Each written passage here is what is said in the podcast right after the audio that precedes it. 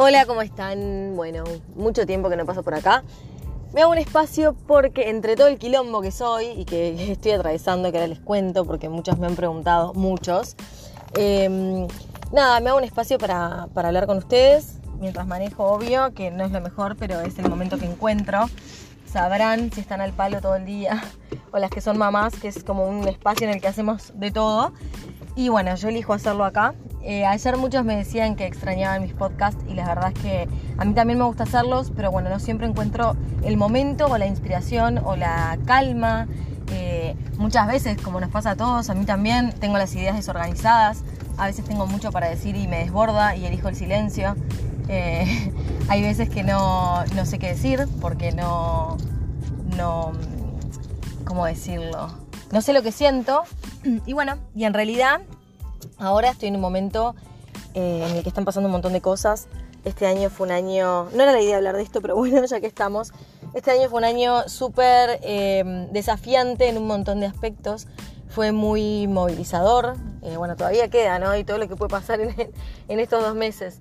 Pero bueno, como saben, me, me había mudado, me había ido a vivir con, con, mi pareja anterior y bueno, esa relación no funcionó. Y también aprendí de lo importante siento que perdí el miedo al fracaso, ¿no? Como ese fracaso de, bueno, te casás, te separaste, es un fracaso. Yo eso ya lo tenía claro, que no era un fracaso, por más que siempre lo que más me costó es el dejar la familia, la idea de familia, los espacios de familia, es lo que más extrañaba. Em, pero ya lo, lo, acepté y entiendo, perdón, pero siempre todos o algo, ¿no? Y entiendo que mi realidad es otra este, y que está bien así. Eh, y bueno, nada, y ese proyecto no funcionó y es muy difícil ensamblar de vuelta y, apostar a algo que no salga. Pero yo ya había aprendido hace un tiempo que lo importante es ser fiel a uno mismo y ser feliz. Y yo sentía que me estaba perdiendo. Yo ya, si alguna se separó, o bueno, capaz que está en un matrimonio o en una relación más o menos, sabe que puede pasar, que en un momento uno se pierde. Y yo sentí que me había perdido. Me había pasado mi matrimonio que me había perdido en mi pareja, me había perdido en la maternidad, como que todo lo había abocado mucho ahí. Eh, mi carrera la había dejado un poco de lado para darme cuenta años después cuando me separo que mi carrera estaba bastante obsoleta, que había cambiado bastante la perspectiva y que buscar un trabajo eh, era un desafío bastante grande, no solo por, por, bueno, por mi edad, por mi situación de estar separada y tener dos hijas, eh, porque, porque mi carrera, que fue comunicación, cambió eh, muchísimo. Y bueno, me encontré con todo eso, ¿no? Entonces yo como que me metí en un matrimonio, los, en una pareja en realidad, porque nosotros convivíamos antes, a los 20. No sé por qué terminé hablando de esto, que no es la idea, pero ya saben que esto pasa en mis podcasts. Em, me metí en una relación, o sea, empecé con el padre de mis hijas cuando tenía 23, 24. Me separé a los 32, bueno, convivimos enseguida. Eh, nada, casamiento, hijas, todo lo, esperable, o por lo menos para mí, en mi mentalidad bastante susanita y bastante predecible en ese momento y bastante organizada. Y bueno, en un momento el castillo se cayó.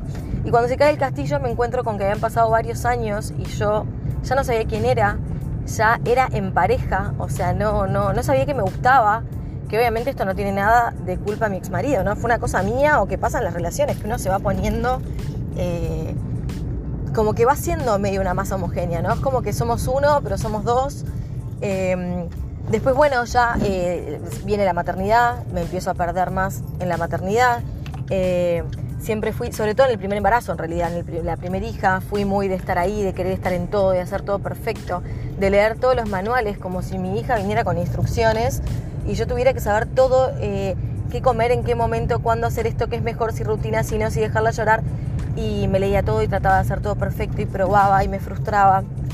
Y bueno, después una segunda hija que cae en un momento completamente diferente, con una separación incipiente que después bueno, se, llevó a cabo eh, y yo aprendí a ser mamá de otra manera, como podía, como me salía, sin tanta exigencia, estando muchísimo tiempo sola, casi todo el tiempo sola, 95% del tiempo sola con ellas dos eh, y todos los días prácticamente. Eh, sí, todos los días, al principio, eh, con dos bebas sola y ahí aprendí a, o sea, mientras aceptaba que mi proyecto familiar eh, había fracasado, en ese momento lo sentí como un fracaso, había caído, eh, trataba de acomodarme como madre de dos bebas sola.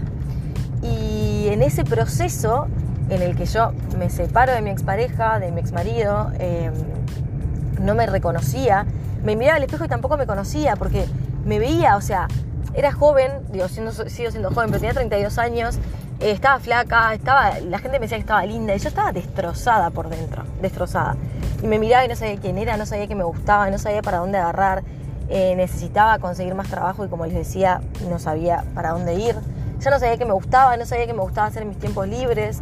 Me apoyé mucho en mis amigas, que siempre fue como un escape que tuve, me apoyé mucho en el gimnasio, eh, que me hacía bien, a pesar de que hace años que no iba o me daba pereza o iba cada tanto, hacía cosas por mí, pero de otro, desde otro lugar.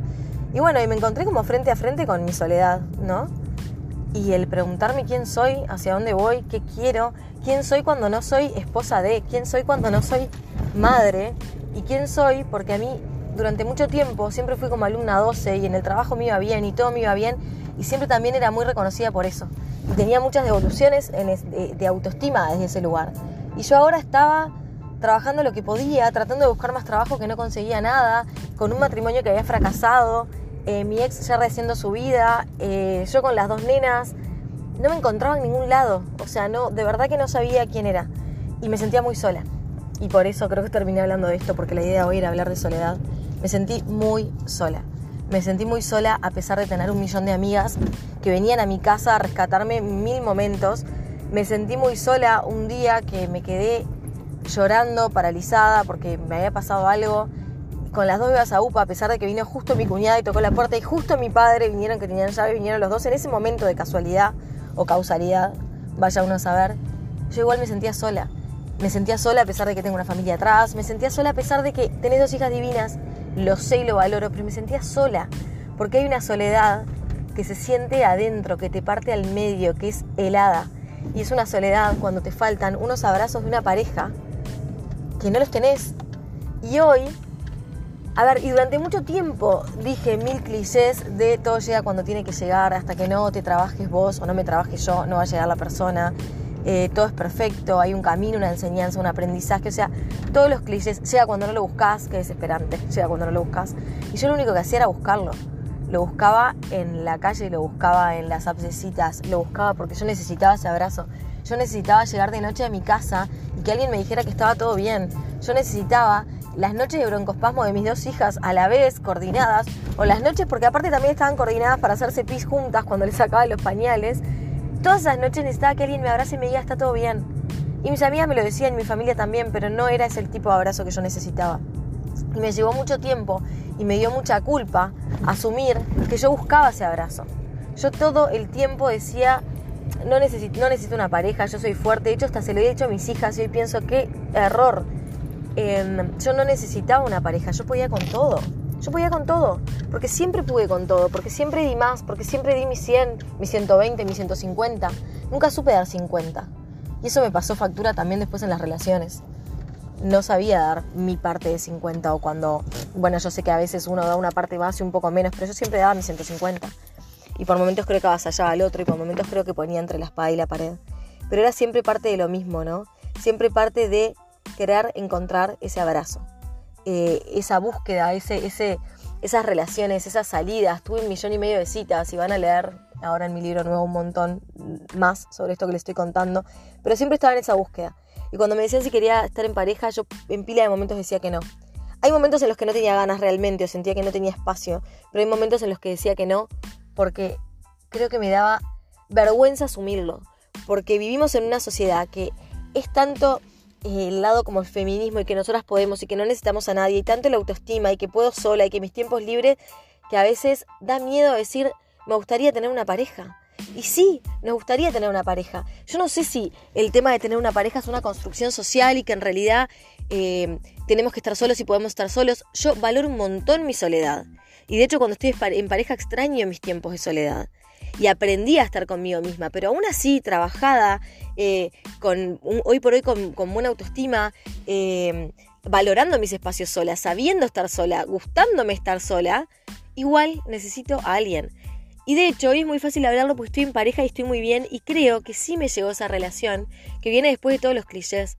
viene después del trabajate, viene después del todo llega, viene después del... viene cuando no lo estás buscando y hoy me pasa eso y se me dio así, entonces puedo entender todo el camino que hice y me trajo hasta acá. Pero entiendo y te hablo a vos que estás en este camino, que estás sola, que te sentís sola, que no lo encontraste, que entiendo lo que es llegar a tu casa y que nadie te espere que entiendo lo que es estar pasando por un momento de mierda y que nadie te abrace. Entiendo lo que es resolver situaciones eh, económicas o, cuentas para pagar estando sola y sin saber qué Tetris hacer para que las cosas encajen. Entiendo lo que es de tener que ir a una entrevista de trabajo o estar en tu trabajo y que se enferme uno de tus hijos. Entiendo todo eso. Y una amiga me decía el otro día, pero no entiendo, me siento muy sola. ¿Qué significa? ¿Que necesito una pareja? Y yo le decía, no, porque por otro lado, eh, es tanta la soledad que se siente también cuando tenemos hijos de maternar un poco solas, que una pareja tampoco te va a llenar esos espacios, porque una pareja eh, en una segunda vuelta o algo está para quererte, está para cuidarte, está para pasar bien y obviamente está para contenerte. Pero hay cosas que igual son tuyas, ¿no? Entonces es como muy difícil. Entonces me decía ella, ¿y qué tengo que hacer? ¿Volver con el padre de mis hijas? Y bueno, no sé qué decirte, porque aparte también en pareja una vez se siente muy solo. Entonces es muy difícil el límite. Yo creo que la soledad no la sienten solo las personas que están eh, separadas o divorciadas o solteras. Creo que la soledad también se siente de otras formas. Eh, pero lo que voy es que está bien necesitar ese abrazo. Yo veo mujeres fuertes todo el tiempo, mujeres que lucharon contra enfermedades dificilísimas, durísimas, mujeres que lucharon contra exmaridos complicadísimos, mujeres que lucharon con, con hijos enfermos, con situaciones de todo tipo y color y las ves por ahí por la calle sonrientes, metiéndole el pecho, metiéndole ganas, son muy valientes y sin embargo se cierran las puertas de su casa y se sienten solas. Y ese dolor les, llega hasta los huesos, porque es un dolor físico aparte, se hace físico, es una tristeza que te atraviesa, porque realmente te falta eso de que alguien te diga que está todo bien, te abrace y se puedan dormir juntos y es como que como que puedes tener un día de mierda, puede pasar, y lo vivo hoy, puedo tener días de mierda, me puede pasar cualquier cosa, pero saber que en un momento voy a ver a mi novio, me va a abrazar, me baja 25 cambios, les juro que es un clona natural. O sea que entiendo porque no lo tuve y entiendo lo que es tenerlo. Hoy otra de ustedes me decía yo, hace años que no estoy soltera, entonces te leo y puedo entenderlo, pero no lo viví. Em, la realidad es que, claro, a mí me pasa que yo hace años que estoy en pareja, fueron años de novio, ¿no? De ella y después se casó. Eh, y me dice, y yo tipo, lo que sí entiendo es que cada vez que me pasa algo recurro a mi pareja. Tienen un matrimonio re lindo, ¿no? Además está decirlo recurro a mi pareja. Y claro, yo pensaba eso, es eso lo que nos pasa. Y yo no sé si es un tema social, yo no sé si, si nos enseñaron a ser de a nos enseñaron todo esto de ser Susanita, nos enseñaron que, yo no sé si es un tema, yo creo que también viene instinto de movernos, yo qué sé, no sé. A ver, vendrá desde la reproducción, de que necesitamos un otro para reproducirnos y que la especie siga, no sé de dónde viene. Pero la realidad es que yo siempre fui una, estoy abriendo puertas, ¿no? Haciendo cosas, una enamorada del amor. Eh, siempre estuve en esa búsqueda. Y cuando escribí este libro, este último que va a salir en diciembre, eh, y lo fui escribiendo y cuando lo leí una y otra vez, me di cuenta de eso. Lo mío siempre fue una búsqueda. Una búsqueda del amor, una búsqueda de esa compañía. Una vez me fui a tirar, eh, ¿qué fue? Me fui a leer los registros y me dijeron, vos viniste a esta vida a aprender de amor. Vas a seguir sufriendo, yo me acabo de separar. Pero no tanto como ya sufriste, pero te quedan unos palos más. Y para mí, imagínense, se me vino el mundo arriba. Y es más, me dijeron que iba a estar como 5 o 6 años más soltera el mundo arriba también. Em, y bueno, y hoy con el diario del lunes veo todo lo que aprendí, todo lo que me llevó hasta acá, a la relación que estoy hoy, que es una relación que agradezco día a día porque me siento sumamente afortunada, cuidada, querida, respetada, eh, admirada, no sé, siento un montón de cosas muy lindas y me pasa lo mismo para el otro lado, obviamente. Creo 100% en que las cosas, si no son mutuas, no son.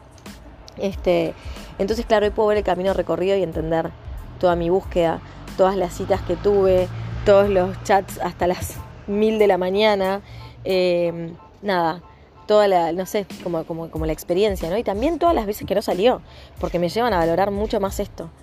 ¿Qué decirles? Eh, nada, quería hablar un poco de, de la soledad, de que entiendo lo que se siente, de que a veces es muy fácil hablar desde un lugar de privilegio, que yo sé que el mío hoy lo es, en ese, en ese aspecto de mi vida al menos, eh, y entonces es muy fácil sentarme y decirte, ay, está, espera que todo llegue, vos no necesitas a nadie, vos sos fuerte. No, chicos, no es así. Empaticemos un poco más. A veces hay que entender que la empatía, cuando uno está en un pozo, no es estar desde arriba, ¿no? desde mi lugar de privilegio, digamos, y decir, dale, vamos arriba, vos puedes con todo, salí, vení que te doy la mano. No, a veces es bajar un poquito y sentarse en el lugar de que está en ese, del que está en ese pozo eh, y hacerle compañía un rato. Nada, les mando un beso, espero que les haya gustado este podcast. Ya no me acuerdo ni cómo se hacía esto, espero poder ponerle música y hacer todo lo que hay que hacer. Beso grande.